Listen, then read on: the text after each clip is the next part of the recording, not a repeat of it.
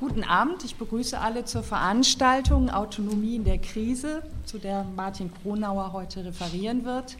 Ich möchte ganz kurz ein paar Worte zu Martin Kronauer sagen, nicht viele, weil wir alle auf den Vortrag gespannt sein könnten. Martin Kronauer ist Professor für Strukturwandel und Wohlfahrtsstaat in internationaler Perspektive an der Hochschule für Wirtschaft und Recht in Berlin. Ähm, er hat, zahlreiche Mitgliedschaften. Er beteiligt sich an der Redaktion der Zeitschrift Proklar, ist im Beirat der ähm, WSI-Mitteilungen und er ist auch Senior Researcher am Deutschen Institut für Erwachsenenbildung. Es gibt noch zahlreiche weitere Dinge, aber die ich heute nicht nennen möchte. Ja, ich mache es auch wirklich kurz. Aber ich finde schon erwähnenswert ist es, dass du Soziologie, Politikwissenschaft und Philosophie äh, studiert hast. Ich glaube, das wird man heute auch deinem Vortrag nach wie vor anmer anmerken. Du warst in den 80er Jahren in New York an der New School for Social Research. Du hast in Berlin an der FU 1988 promoviert und bist dann in das schöne Göttingen gekommen, daher kenne ich Martin auch, und hast da langjährige Tätigkeiten an dem ähm, Soziologischen Forschungsinstitut, besser bekannt unter der Kurzfassung SOFI, ähm, absolviert. Und 2001 hast du deine Habilitation beendet, das Thema Exklusion, die Gefährdung des Sozialen im hochentwickelten Kapitalismus. Seit 2002 bist du wieder in Berlin an der HWR und in den letzten Jahren hast du zahlreich publiziert. Ich werde es jetzt nicht aufzählen, sondern nur noch erwähnen, dass du auch vor zwei, drei Jahren eine Gastprofessur oder mehrere, kann man sagen, in Wien hattest und dort auch umfangreich Lehrtätigkeiten vorgenommen hast. Noch kurz zum Einstieg zum Vortrag. Ich freue mich sehr, dass du heute die Veranstaltung mit dem doppeldeutigen Titel Autonomie in der Krise ähm, dazu einen Vortrag halten wirst. Warum doppeldeutig? Ähm, ich würde sagen, er kann prägnant ähm, die Gesellschaftsdiagnose auf den Punkt bringen und zugleich aber auch die Mängel in der Theorie verdeutlichen. Einerseits sind es die gesellschaftlichen Bedingungen des neoliberalen Gegenwartskapitalismus, die entgegen aller Anrufungen der Subjekte Verantwortung für sich zu übernehmen, real die individuelle Autonomie zunehmend gefährden und theoretisch die notwendigen gesellschaftlichen Voraussetzungen verschweigen. Das ist das eine.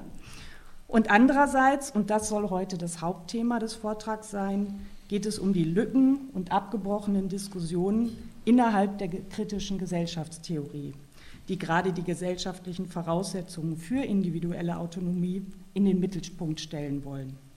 Und ich hoffe, dass sie dann auch als Grundlage für neue linke wirtschafts- und sozialpolitische Alternativen dienen können. Wir freuen uns auf deinen Vortrag. Ja, tausend Dank, Ute. Du hast ja eine Sache jetzt freundlich äh, oder unfreundlich verschwiegen, dass wir uns außerdem kennen im Zusammenhang des Instituts Solidarische Moderne, wo wir an einem Strang zu ziehen versuchen, zusammen mit Franziska und etwas bewegen wollen. Und äh, was ich jetzt hier vorstelle und mit Frank, und was ich hier vorstelle, äh, ist eigentlich ein Diskussionsbeitrag, äh, an welchem Strang es sich vielleicht zu ziehen lohnt im, der gemeinsamen, in einer gemeinsamen linken Anstrengung. Äh, warum habe ich also das Thema Autonomie in der Krise vorgeschlagen?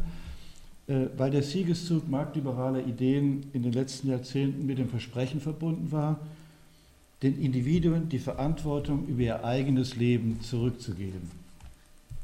Und das war nicht nur ein hohles Versprechen, denn die Menschen wurden zugleich auf allen gesellschaftlichen Ebenen, in ihren Arbeitsverhältnissen, in ihren persönlichsten sozialen Beziehungen, in ihren gesellschaftlichen und politischen Stellungen zunehmend in die Pflicht genommen, Verantwortung für sich, für das Unternehmen, für das sie arbeiteten und die Gesellschaft insgesamt zu übernehmen.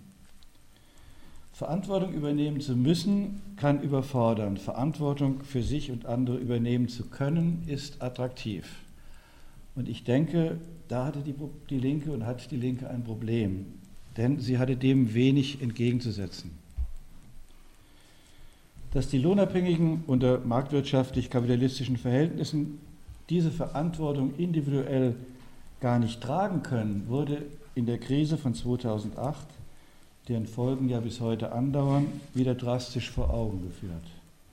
Der drohende Zusammenbruch der Finanzmärkte, die Rede von der Alternativlosigkeit, mit der die Rettung des Finanzsystems durch Steuergelder gerechtfertigt wurde, die den Lohnabhängigen aufgebürdeten Folgekosten der Einschränkung sozialstaatlicher Leistungen, die zunehmende Armut trotz steigender Erwerbsbeteiligung in Deutschland und die zunehmende Armut bei hoher Arbeitslosigkeit in anderen Ländern Europas haben deutlich gemacht, dass die lohnabhängigen Frauen und Männer selbst in den hochentwickelten kapitalistischen Gesellschaften der Gegenwart gerade nicht Meisterinnen und Meister ihres Lebens sind. Zu erwarten wäre dann doch eigentlich, dass damit auch die marktliberale Vorstellung von Freiheit und Selbstverantwortung in die Krise gerät. Ist das der Fall? In diesem Zusammenhang finde ich die Rede von Gauck bemerkenswert, in der er den Neoliberalismus gegen seine Kritiker verteidigte und die Freiheit der Bürger vor staatlicher Gängelung beschwor. Dass er diese Rede hielt, kann als Indiz dafür gewertet werden, dass die marktliberale Vorstellung von individueller Autonomie in der Tat in eine Krise geraten ist. Dass es sie aber halten konnte, ohne großen Widerspruch zu erfahren, spricht dafür, dass die Attraktivität der marktliberalen Vorstellung im Grunde ungebrochen ist. Wie kann das sein? Ich denke, es kann deshalb sein, weil die ökonomische Krise von 2008 und den Folgejahren die gesellschaftlichen Machtverhältnisse in Deutschland, aber auch in Frankreich und anderen europäischen Ländern nicht grundlegend erschüttert hat. Und dass es sich so verhält, mag damit zu tun haben, dass die Linke, ich rede hier nicht von einer bestimmten Partei oder Gruppierung, sondern von der Linken als einer politischen Strömung, dass also die Linke nicht in der Lage zu sein scheint, einen gesellschaftspolitischen Gegenentwurf in die Debatte einzubringen, der ähnlich anziehend wirkt wie die marktliberale Idee der Selbstbestimmung und Selbstverantwortung. Oder anders gesagt, die Linke hat es versäumt, einen Kernbestand ihrer eigenen Tradition neu zu formulieren, der seinerseits um eine alternative Idee der Autonomie des selbstbestimmten Lebens kreist. Ich will deshalb zunächst einmal an diese Tradition erinnern und zeigen, dass sowohl marktliberale wie linke Vorstellungen vom selbstbestimmten Leben in der Aufklärung wurzeln, dann aber sehr unterschiedliche Bedeutungen angenommen haben. Die Unterschiede betreffen insbesondere die Voraussetzungen des selbstbestimmten Lebens. In der linken Tradition sind dies Gleichheiten, Sicherheiten, insbesondere der Schutz vor Marktabhängigkeiten und substanzielle Demokratie. Dann werde ich auf die marktliberale Umsetzung der Idee von Selbstverantwortung eingehen, die eine Erosion, wenn nicht gar das Ende des sozialstaatlichen Klassenkompromisses der ersten Jahrzehnte nach dem Zweiten Weltkrieg bedeutete. Ich möchte diese Periode, in der wir uns noch immer befinden, als eine Periode der sozialen Entsicherung kennzeichnen. Sie hat neue Spaltungen zwischen den Lohnabhängigen hervorgerufen, die gemeinsamen Widerstand erschweren. Aber auch neue Problemlagen und Konflikte geschaffen, die sich an der Frage des selbstbestimmten Lebens entzünden. Deshalb werde ich argumentieren, dass die Linke in der gegenwärtigen Krise sich nur dann Gehör verschaffen dürfte, ich bin vorsichtig, nicht verschaffen muss, aber verschaffen dürfte, wenn sie die Wünsche nach einem selbstbestimmten Leben nicht den marktliberalen Ideologen überlässt, sondern die gesellschaftlichen, solidarischen Voraussetzungen für ein selbstbestimmtes Leben zur Sprache bringt. Ich beginne also mit dem Erinnern und Aufgreifen einer linken Tradition, das selbstbestimmte Leben. Der Gedanke, dass die Menschen ihre Beziehungen untereinander selbst gestalten können, und insofern ihre eigene Geschichte machen, die nicht mehr von Gott gelenkt wird, geht auf die Aufklärung zurück. Der Dichter der Pariser Kommune und mit ihm die internationale Arbeiterbewegung haben dieses Erbe aufgegriffen. Es rettet uns kein höheres Wesen, kein Gott, kein Kaiser, noch Tribun. Uns aus dem Elend zu erlösen, können wir nur selber tun. Wir müssen uns selbst erlösen, aber wir können es auch. Marx hat bekanntlich im 18. Primär des Louis Bonaparte hinzugefügt, dass die Menschen zwar ihre eigene Geschichte machen, aber nicht aus freien Stücken, nicht unter selbst gewählten, sondern unter unmittelbar vorgefundenen, gegebenen und überlieferten Umständen. Dies scheint auf den ersten Blick eine starke Absage an die Vorstellung vom selbstbestimmten Leben zu sein. Und ich muss hinzufügen, dass hier ein geschichtlicher Realismus sich ausdrückt, der bis heute nicht entkräftet wurde. Marx selbst schlägt in demselben Text aber auch einen anderen, hoffnungsvolleren Ton an. Ich zitiere ihn wieder. Die soziale Revolution des 19. Jahrhunderts kann nicht mit sich selbst beginnen, bevor sie allen Aberglauben an die Vergangenheit abgestreift hat. Die Revolution des 19. Jahrhunderts muss die Toten ihre Toten begraben lassen, um bei ihrem eigenen Inhalt anzukommen. Zitat Ende. Um bei ihrem eigenen Inhalt anzukommen, soll heißen, die Geschichte gewissermaßen auf der Höhe der Zeit und den eigenen Zielen gemäß zu gestalten. Die im eigenen Inhalt angekommene, die soziale Revolution sollte nach Marx also aus der geschichtlichen Unmündigkeit herausführen. Und wie steht es dabei um die individuelle Selbstbestimmung? Bekanntlich finden sich bei Marx und seinem Mitstreiter Engels kaum prognostische oder gar programmatische Hinweise auf kommunistische Lebensverhältnisse geschweige denn Ausmalungen derselben.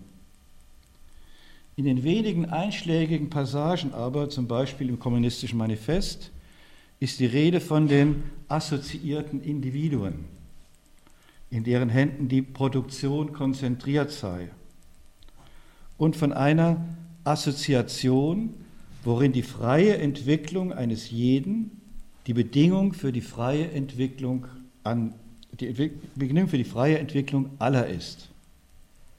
Eine wunderbare Formulierung, die Autonomie als individuelle und gesellschaftliche zugleich auf den Begriff bringt. Oder in der berühmten Formulierung der Kritik des Gotha-Programms heißt es mit Blick auf eine höhere Phase der kommunistischen Gesellschaft sogar programmatisch, jeder nach seinen Fähigkeiten, jedem nach seinen Bedürfnissen. Übrigens steht da wirklich in MEW jeder nach seinen Fähigkeiten, jedem nach seinen Bedürfnissen. Ist das eine feministische Anspielung bei Marx? Jeder nach ihren Fähigkeiten, oder ist es schlechtes Deutsch? Also jeder nach seinen Fähigkeiten. Jeder. Ja, das fehlt dann aber. Jeder, das Verb fehlt dann. Jeder nach seinen Fähigkeiten, jedem nach seinen. Ja, aber jeder nach seinen. Gut, lassen wir es. Aber es ist irgendwie ein Stolper, ein Stolper, ein wunderbarer Satz mit Stolperdeutsch. Okay, okay. Die Selbstbestimmung des Einzelnen ist nach Marx also auf die gemeinsame Schaffung von Verhältnissen angewiesen, die die freie Assoziation der Individuen erst ermöglichen. Aber umgekehrt setzt wiederum die Schaffung solcher Verhältnisse bereits Individuen voraus, die sich von den herrschenden, unterdrückenden Verhältnissen lösen, diese selbstbestimmend mit anderen verändern können. Uns aus dem Elend zu erlösen, können wir nur selber tun. Die Geschichte der Arbeiterbewegung und der emanzipatorisch ausgerichteten sozialen Bewegungen überhaupt weist die verschiedensten Versuche auf, diese widerspruchsvolle Konstellation zu bewältigen oft mit internen Fraktionierungen, zu oft mit der Preisgabe des Ziels eines selbstbestimmten Lebens und der Aufrichtung neuer Herrschaftsverhältnisse. Dann bewahrheitete sich erneut das Marxische Diktum, dass die Menschen ihre Geschichte eben doch noch nicht unter selbstgewählten Umständen machen. Dass die Linke heute keine bündigen Antworten geben kann, wie eine freie Assoziation der Individuen zu schaffen sei, ist selbst der Tatsache geschuldet, dass diese Antworten historisch gefunden werden müssen, und zwar von Menschen, die willens sind, sich gemeinsam mit anderen für ein selbstbestimmtes Leben einzusetzen. Aber es gibt immerhin gute Gründe dafür, einige grundlegende gesellschaftliche Voraussetzungen zu benennen, ohne die die Verallgemeinerung eines selbstbestimmten Lebens nicht möglich ist. Drei Voraussetzungen scheinen mir zentral zu sein. Gleichheit, Sicherheit und substanzielle Demokratie. Sie stehen in direktem Widerspruch zu marktliberalen Vorstellungen von Autonomie. Und das will ich im Folgenden ausführen. Die erste Voraussetzung Gleichheit. Damit das selbstbestimmte Leben nicht allein das Privileg weniger sei, sondern gesellschaftlich verallgemeinerbar wird, sind zunächst grundlegende Gleichheiten notwendig. Auch dieser Gedanke ist bereits in der Aufklärung und ihren frühen politischen Manifestationen der amerikanischen Unabhängigkeitsbewegung und der französischen Revolution angelegt. Pierre Rosan-Vaillant hat dies in seinem seit kurzem in deutscher Sprache vorliegenden Buch Die Gesellschaft der Gleichen überzeugend ausgeführt. Dort unterscheidet er drei Gleichheitsprinzipien, die in der damaligen Zeit formuliert wurden und um die Denkfiguren der Ähnlichkeit, der Unabhängigkeit und der Staatsbürgerschaft kreisten. Der Ähnlichkeit ordnet Rosan-Vaillant den Gedanken der Äquivalenzgleichheit zu. Einer Gleichheit also, in der menschliche Grundeigenschaften bei allen sonstigen weiteren Unterschieden als gemeinsame anerkannt werden, etwa in Form der Menschenrechte. Der Unabhängigkeit entspricht die Autonomiegleichheit. Sie bedeutete zunächst vor allem den Schutz vor Obrigkeit und Unterordnung, aber positiv gewendet zugleich die Unabhängigkeit der Tauschsubjekte auf Märkten. Schließlich die Teilhabegleichheit, die der Staatsbürgerschaft zugrunde liegt. Es ist wichtig, sich vor Augen zu halten, und Rousseau-Vaillant weist in seinem Buch ausdrücklich darauf hin, dass diese Autonomie und Gleichheitsvorstellungen einer Epoche entstammen, in der kapitalistische Produktionsverhältnisse noch nicht durchgesetzt waren. Sie reflektierten gewissermaßen die Ambitionen des aufstrebenden Bürgertums und schlossen deshalb die besitzlosen Klassen ebenso wie die Frauen von vornherein aus. Für John Locke gründete der Bürgerstatus auf dem Eigentum, denn erst dieses verlieh die zur Autonomie notwendige Unabhängigkeit. Gerade deshalb gilt dem Bürger das Eigentum auch als Menschenrecht. Konsequenterweise stand auch die Teilhabegleichheit bei der Gestaltung des Gemeinwesens nur denen offen, die über Besitz verfügten. Noch im 19. Jahrhundert ließ das englische Wahlrecht zunächst nur diejenigen Arbeiter zu, die Wohneigentum vorweisen konnten.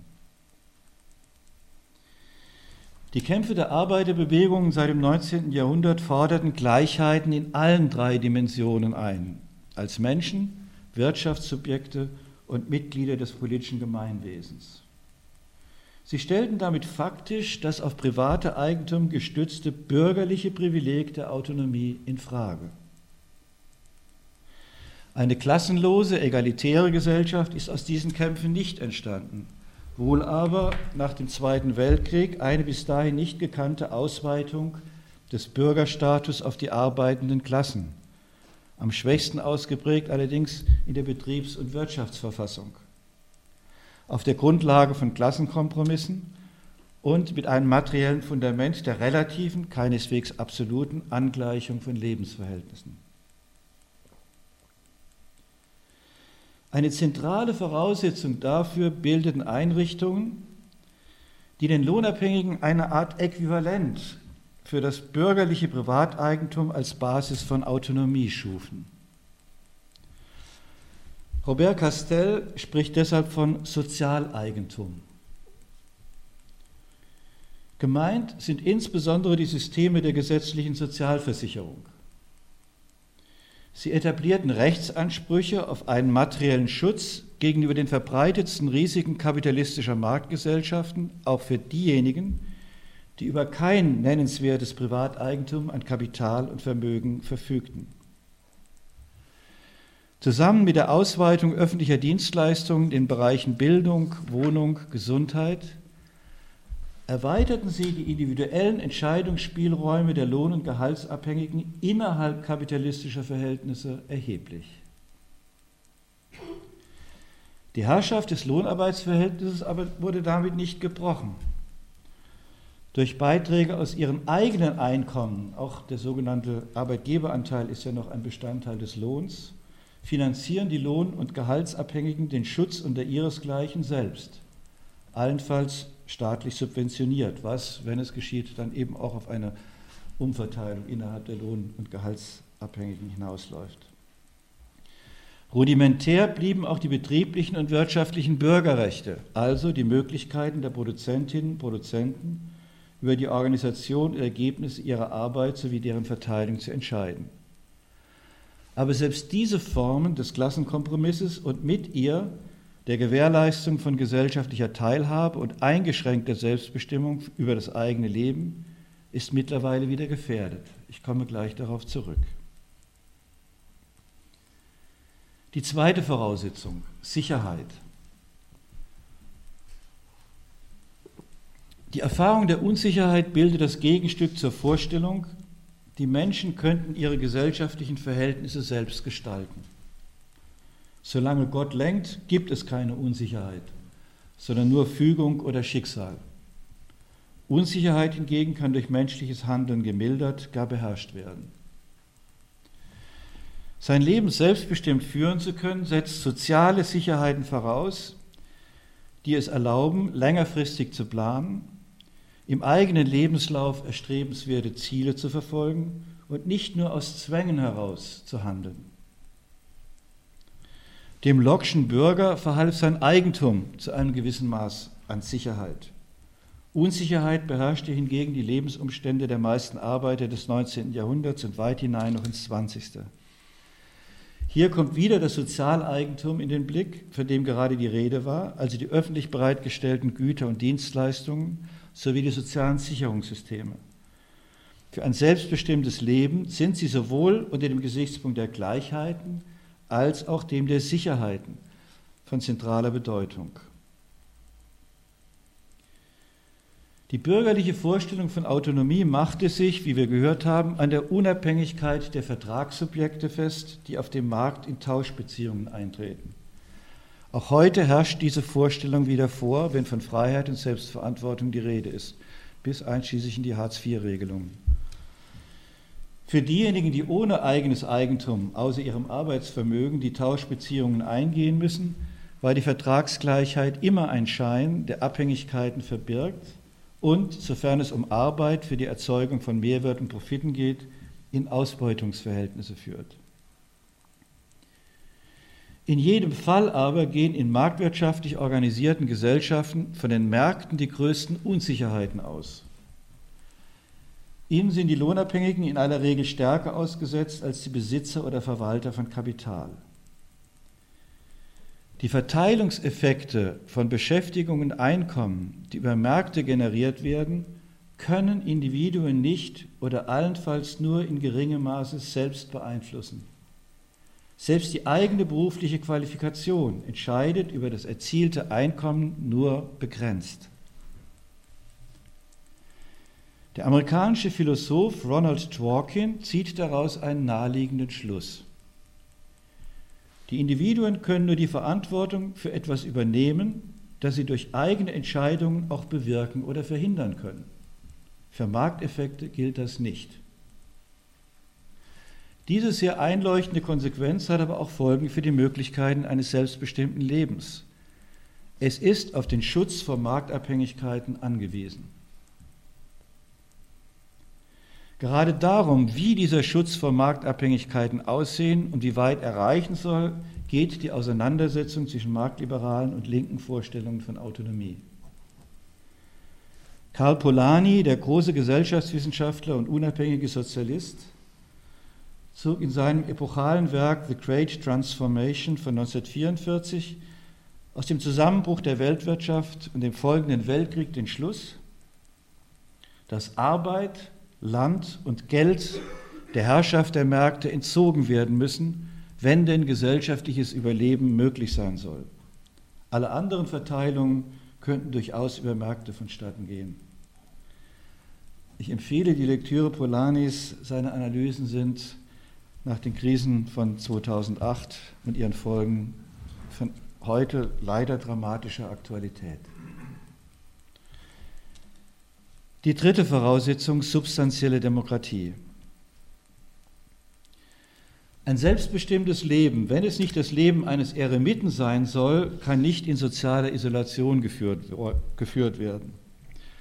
Und selbst den Eremiten verfolgten ja noch, wie wir auf den Bildern der alten Meister sehen können, die verführerischen Gestalten, meistens weibliche, die direkt aus dem sozialen Leben entspringen.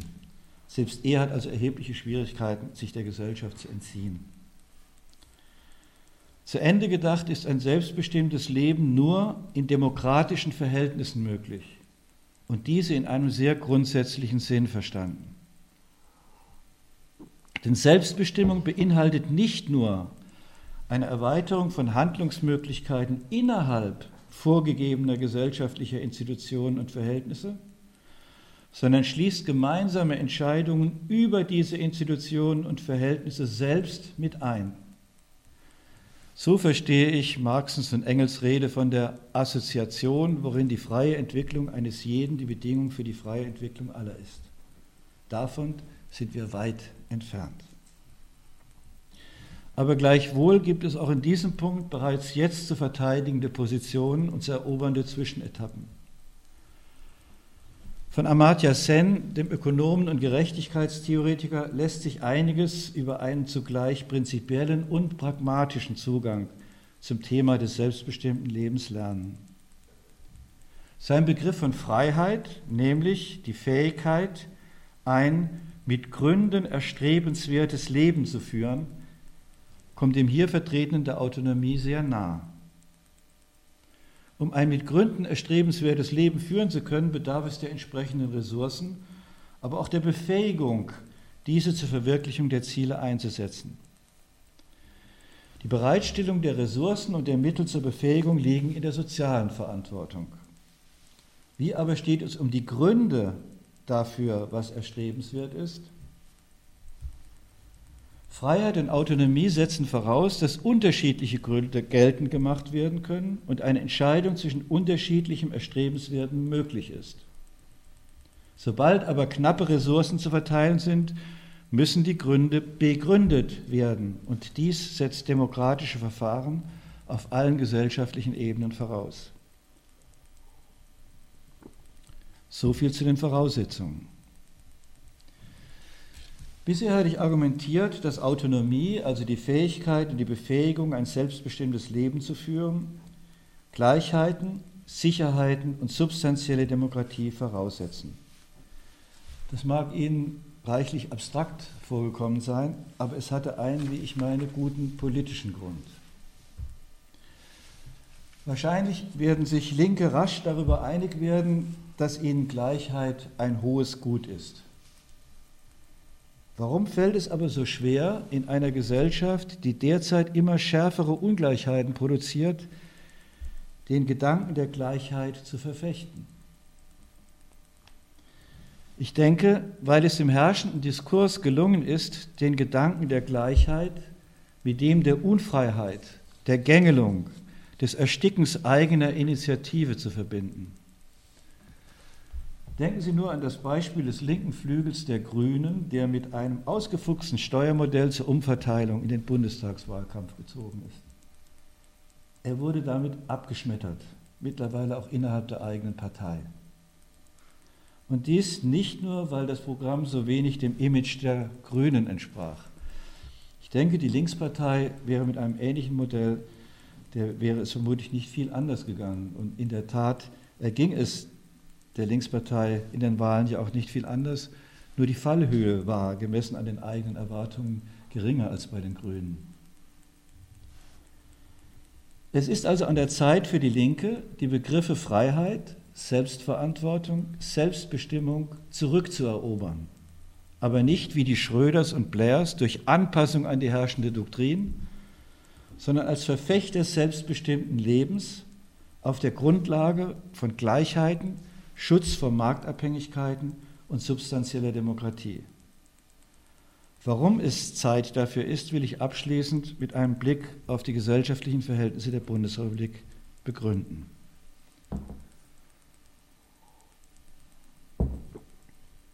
Geht's noch? Auf jeden Fall. Wir wollen es zu Ende hören.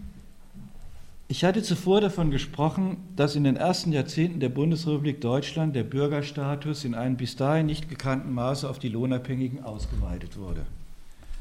Die Voraussetzung dafür bildeten der Ausbau und die finanzielle Absicherung des Sozialeigentums, insbesondere in Gestalt der gesetzlichen Versicherungssysteme, in deren Verwaltung die Gewerkschaften einbezogen wurden. In Verbindung damit ermöglichte die relative Vollbeschäftigung, genau gesagt die Beschäftigung der arbeitssuchenden Männer im erwerbsfähigen Alter, ein Zurückdrängen der Armut und eine Verringerung der Einkommensungleichheit. Übrigens auch die Anwerbung von Migranten war eine Voraussetzung. All dies geschah innerhalb einer weitgehend unangetasteten Eigentumsordnung und auf der Grundlage kapitalistischer Klassenverhältnisse mit einer zunächst noch immer rigiden hierarchischen Aufteilung der abhängig Beschäftigten in Arbeiter, Angestellte und Beamte sowie einer vom Sozialstaat geförderten konventionellen Arbeitsteilung und Abhängigkeit im Verhältnis von Männern und Frauen. Die Arbeitsverhältnisse im Angestelltenbereich waren weitgehend bürokratisch organisiert.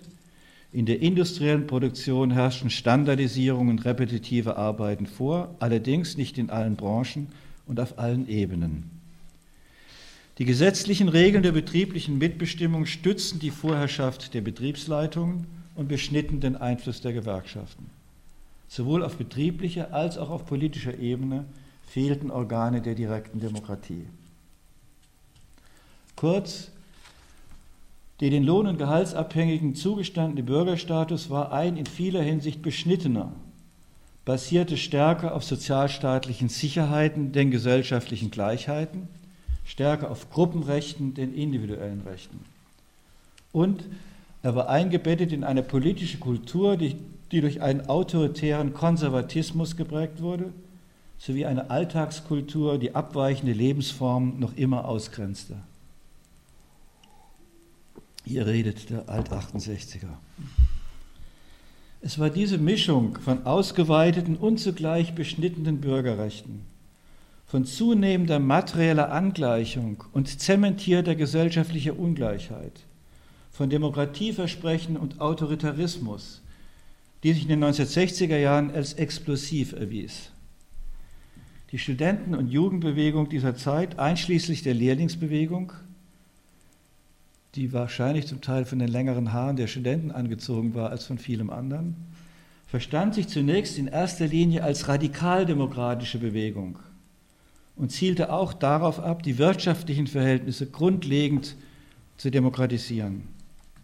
Arbeiterkontrolle statt Mitbestimmung.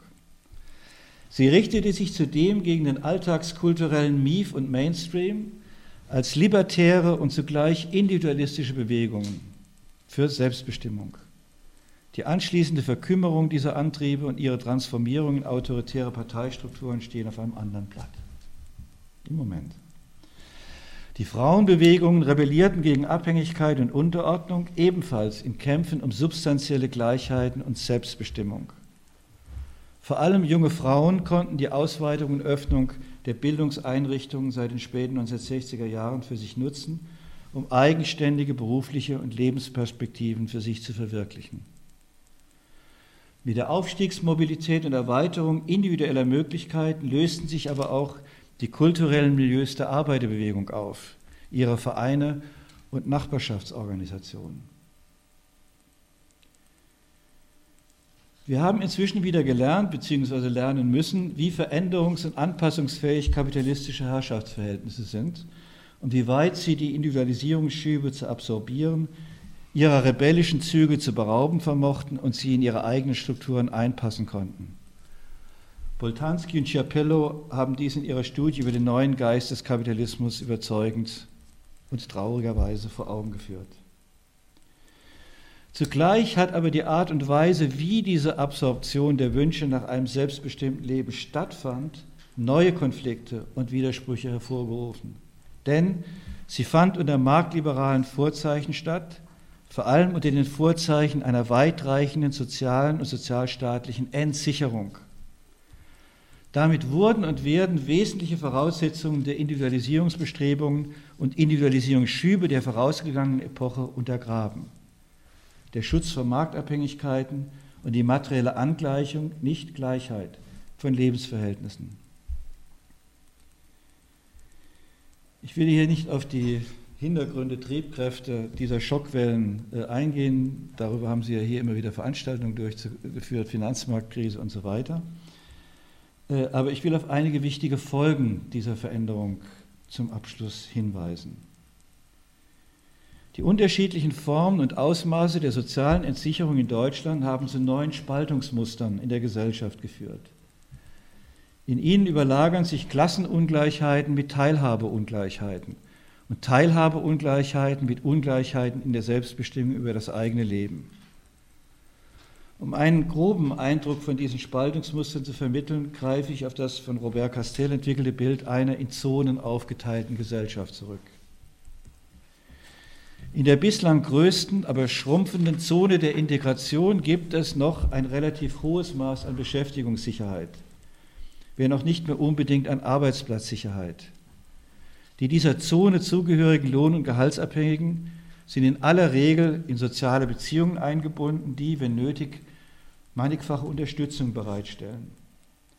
Soziale, darunter tariflich vereinbarte Rechte eröffnen noch den Zugang zur Mitbestimmung am Arbeitsplatz, Versicherungsschutz bei Krankheit und im Alter, Teilhabe am Lebensstandard und an Lebenschancen, wie sie in der Gesellschaft als angemessen gelten. Aber selbst hier macht sich bereits die zunehmende Entsicherung und Marktabhängigkeit bemerkbar. Als steigende Arbeitsbelastungen und wachsende Schwierigkeiten, Arbeit, Familienleben und Freizeit miteinander zu vereinbaren. Die Zumutungen der Flexibilisierung in der Arbeit nehmen zu Größere Freiräume bei der Arbeitsausführung bilden hierzu zwiespältige Gegengewichte. Abstiegsängste machen sich an stagnierenden Einkommen und brüchiger werdenden Erwerbsverläufen fest. Sozialstaatliche Sicherungen sind nicht mehr selbstverständlich, wachsenden Beiträgen stehen sinkende Leistungen gegenüber. Gerade die Mittelklassen waren es, die aus dem Ausbau sozialstaatlicher Leistungen den größten Nutzen zogen. Die Erosion von Statussicherheit im Zuge der Neuausrichtung des Sozialstaats gefährdet auch ihre Position. Ob die Kinder den Lebensstandard ihrer Eltern werden halten können, ist ungewisser als in der Generation zuvor. Bildungserfolg wird dafür immer wichtiger, kann aber selbst in den Mittelklassen Statuserhalt nicht garantieren. In der Zone der Verwundbarkeit ist Beschäftigungssicherheit bereits nicht mehr gegeben. Dies zeigt sich vor allem im Vergleich der, der Kohorten. Je jünger der Jahrgang, desto häufiger sind die Erfahrungen mit Arbeitslosigkeit vor dem 30. Lebensjahr. Mit wachsender beruflicher Ungewissheit geraten die sozialen Netze unter Spannung, drohen zu reißen oder haben eine geringere soziale Reichweite und Unterstützungskapazität. Die Sicherheiten, die soziale Rechte am Arbeitsplatz und vermittelt über den Arbeitsplatz in die Zukunft hinein gewähren, sind eingeschränkt ebenso die Möglichkeiten zu einer Lebensführung und Lebensplanung, die den eigenen Ambitionen entspricht. Das soziale Spektrum innerhalb dieser Zone der Verwundbarkeit ist breit ausdifferenziert. Sie umfasst am einen Ende junge Akademikerinnen und Akademiker in der Befristungs- und Praktikumsschleife, die sich jedoch noch immer auf ihre Qualifikationsressourcen und ihr herkunftsgestütztes Selbstbewusstsein verlassen, somit den Überblick, Übergang in die Zone der Integration realistisch ins Auge fassen können. Am anderen Ende stehen Arbeiterinnen und Arbeiter, die in anhaltender Prekarität von Niedriglohnjobs, Befristungs- und Leiharbeitsverhältnissen verharren und denen jede Zukunftsplanung entgleitet. In der kleinsten, aber ebenfalls wachsenden Zone der Ausgrenzung oder Exklusion schließlich sind die Menschen von Erwerbsarbeit dauerhaft ausgeschlossen oder haben allenfalls noch sporadisch Zugang zu ihr unter stark beeinträchtigenden Arbeitsbedingungen. Ihnen stehen aber auch keine alternativen Positionen jenseits von Erwerbsarbeit offen, aus denen sie gesellschaftliche Anerkennung beziehen könnten. Sie haben ihren Ort in der Gesellschaft verloren, wenn sie denn je einen inne hatten. Die sozialen Beziehungen verengen sich auf den Kontakt zu Menschen in ähnlich benachteiligter Lage. Sie vermitteln deshalb nur wenige Ressourcen. An die Stelle der Einbindung in wechselseitige Sozialbezüge, der aktiven Teilhabe am gesellschaftlichen Leben tritt immer stärker die einseitige Abhängigkeit von fremder, mit sozialer Kontrolle und Sanktionen verbundener institutioneller Hilfe. Weder Markt noch Staat ermöglichen einen Lebensstandard, der es erlaubt, sozial mitzuhalten. Erfahrene Machtlosigkeit im Alltag führt zur Ablehnung von Politik und resigniertem Rückzug.